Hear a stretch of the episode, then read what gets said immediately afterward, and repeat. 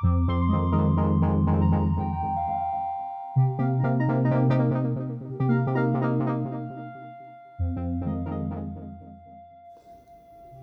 muito tempo, num lugar muito distante daqui, havia um casal de fiandeiros que tinha uma filha chamada Fátima. Desde menina, Fátima aprendeu com seus pais o ofício de fiar e, quando chegou aos 18 anos, era uma fiandeira de grande experiência. Chegou o dia em que seu pai foi fazer uma viagem pelas ilhas do mar Mediterrâneo e resolveu levar Fátima com ele. Quem sabe, ele disse, no meio da viagem você poderá encontrar um bom moço para se casar, que seja de família honrada, que seja digno de você. Fátima ficou feliz com o convite do pai e preparou-se para partir. E algum tempo depois, ela estava num navio com seu pai e uma tripulação bem treinada rumo ao mar Mediterrâneo. Quando ancoravam em alguma ilha, o pai descia para fazer seus negócios. E enquanto isso, Fátima ficava sentada num canto do navio, olhando o sol até que ele desaparecesse no horizonte, com pensamento naquele bom moço, de família honrada e digno de se casar com ela que ela poderia vir a conhecer. Um dia, o céu começou a escurecer e densas nuvens provocaram uma terrível tempestade em alto mar. O navio em que Fátima e seu pai viajavam foi aos poucos se tornando um brinquedo frágil levado pela fúria das ondas gigantes.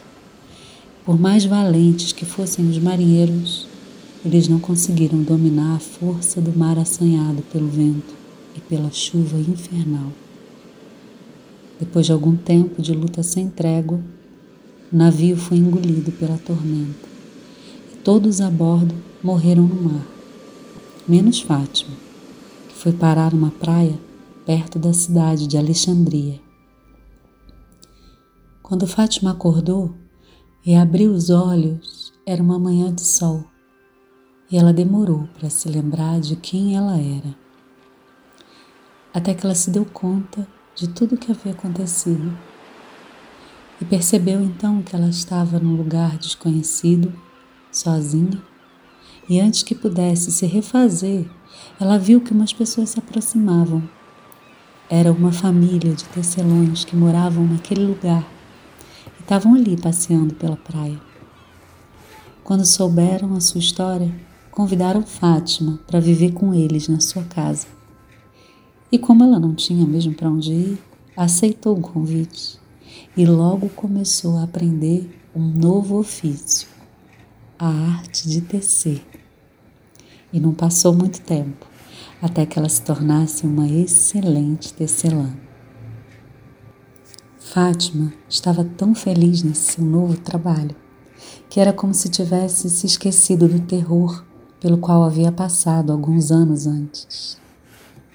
Um dia, ao entardecer, Fátima caminhava pela praia perdida em seus pensamentos, quando um navio de piratas ancorou ali em busca de escravas para vender no mercado da cidade de Istambul.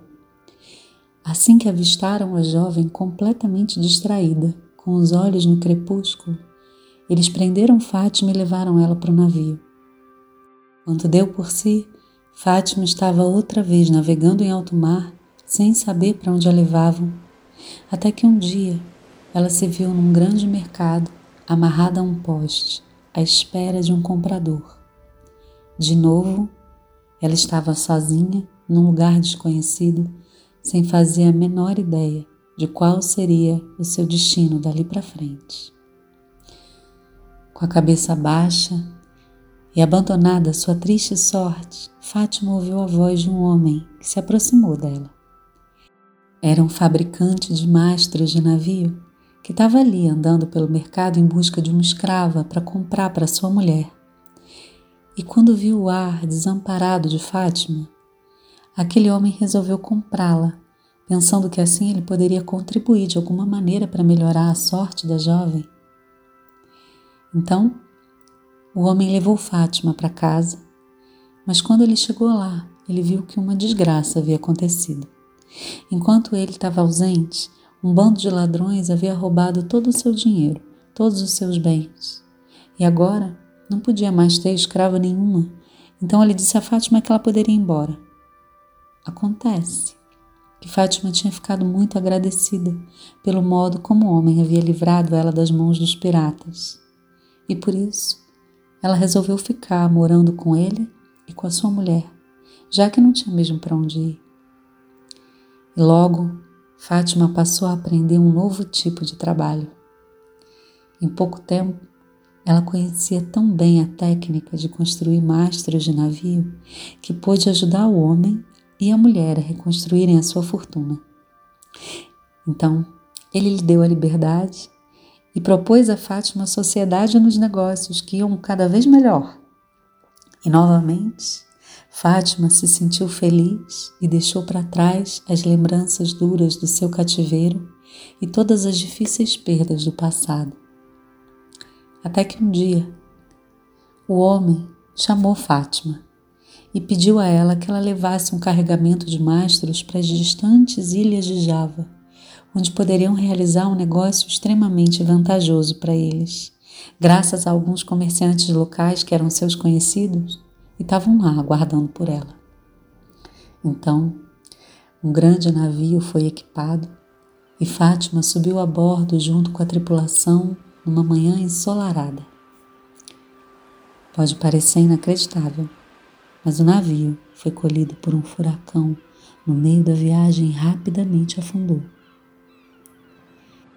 Quando acordou numa praia da costa chinesa, algum tempo depois, Fátima começou a se lembrar com muito custo do que havia acontecido com ela.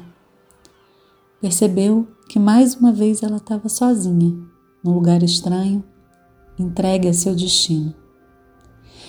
Então ela se desesperou e ficou se perguntando por que toda vez que a sua vida tomava um rumo, acontecia uma desgraça tão grande que a deixava sem nada. Ela não se conformava e não compreendia o sentido do seu caminho pelo mundo. Exasperada, Fátima andava pela praia de um lado para o outro, sem nenhuma resposta para as suas indagações. Foi então que surgiu diante dela um arauto, anunciando que se alguma mulher estrangeira estivesse ali naquele momento, deveria se apresentar ao imperador. Isso porque, muitos séculos atrás, havia sido feita uma profecia que dizia que um dia uma mulher vinda de terras distantes faria uma tenda para o imperador. De tempos em tempos, o imperador enviava seus arautos aos quatro cantos da China para ver se a tal mulher havia chegado. Quando Fátima ficou sabendo, por meio de um intérprete, o que o arauto estava dizendo, ela mesma pediu para falar com o imperador. E assim que a viu, o imperador perguntou sem muitos rodeios se ela era capaz de fazer uma tenda. Creio que sim, respondeu Fátima.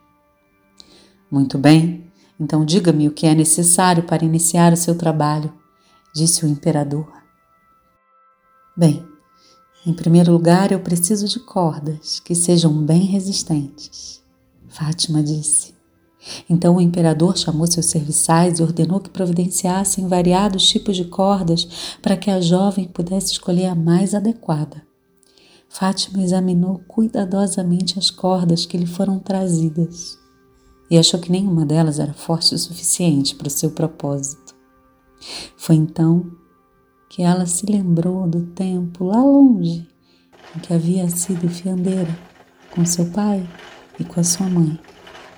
E logo lhe veio à memória a sua antiga habilidade de fiar. Por isso, Fátima pôde fiar as cordas de que precisava para fazer a sua tenda. Quando as cordas ficaram prontas, o imperador perguntou: Do que mais você precisa, mulher? E ela respondeu: Agora eu necessito de um tecido especial, bem forte. Então o imperador apresentou a ela telas e tecidos das mais diversas qualidades, mas ela não encontrou nada que lhe agradasse. nada que servisse ao seu propósito. Foi então que ela se lembrou do tempo lá longe em que havia sido tecelã, e logo lhe veio à memória a sua antiga habilidade de tecer. Por isso, ela pôde confeccionar a tela perfeita para realizar a sua tenda. E agora, o que falta? perguntou o imperador, cada vez mais curioso enquanto acompanhava cada passo do trabalho de Fátima. Finalmente, eu preciso de estacas, ela respondeu. E nada do que o imperador lhe trouxe serviu para o seu objetivo. Foi então que Fátima se lembrou do tempo recente em que havia sido fabricante de mastros de navio e, com grande habilidade, ela fabricou firmes estacas. Depois de ter produzido com as próprias mãos os materiais necessários, Fátima só precisou se lembrar de todas as tendas que havia visto até então na sua vida nos diversos lugares por onde ela havia passado. E assim ela ergueu uma tenda magnífica para o imperador, que ficou completamente encantado e satisfeito com aquela maravilha. Mulher, disse o imperador, você realizou a profecia que meu povo esperava tantos séculos. Você pode vir pedir qualquer coisa como recompensa. O que você desejar lhe será dado. Eu não quero nada, respondeu Fátima. Meu único desejo é ficar morando aqui mesmo, na China, e recomeçar a minha vida. Eu não tenho ninguém no mundo e nenhum lugar para onde ir. É claro que o imperador consentiu e Fátima passou a viver na China. Foi assim que, depois de algum tempo, ela conheceu um bom moço de uma família honrada, digno de se casar com ela. E do grande amor que os uniu, nasceram muitos filhos. Fátima sempre contava a sua história para os seus filhos e ao final ela dizia: Tudo aquilo que aconteceu na minha vida e que no momento me pareceu uma desgraça contribuiu na realidade para minha felicidade final.